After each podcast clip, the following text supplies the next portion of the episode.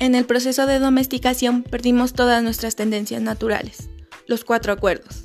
Buenos días, querida audiencia. Hoy nos encontramos con nuestro primer episodio. Mi nombre es Mari Carmen Mateo Cruz, alumna de la PUANCEF, del tercer grado Grupo 8. Es un gusto poder presentarles diferentes temas que pueden parecer irrelevantes e incluso que no tienen relación entre sí.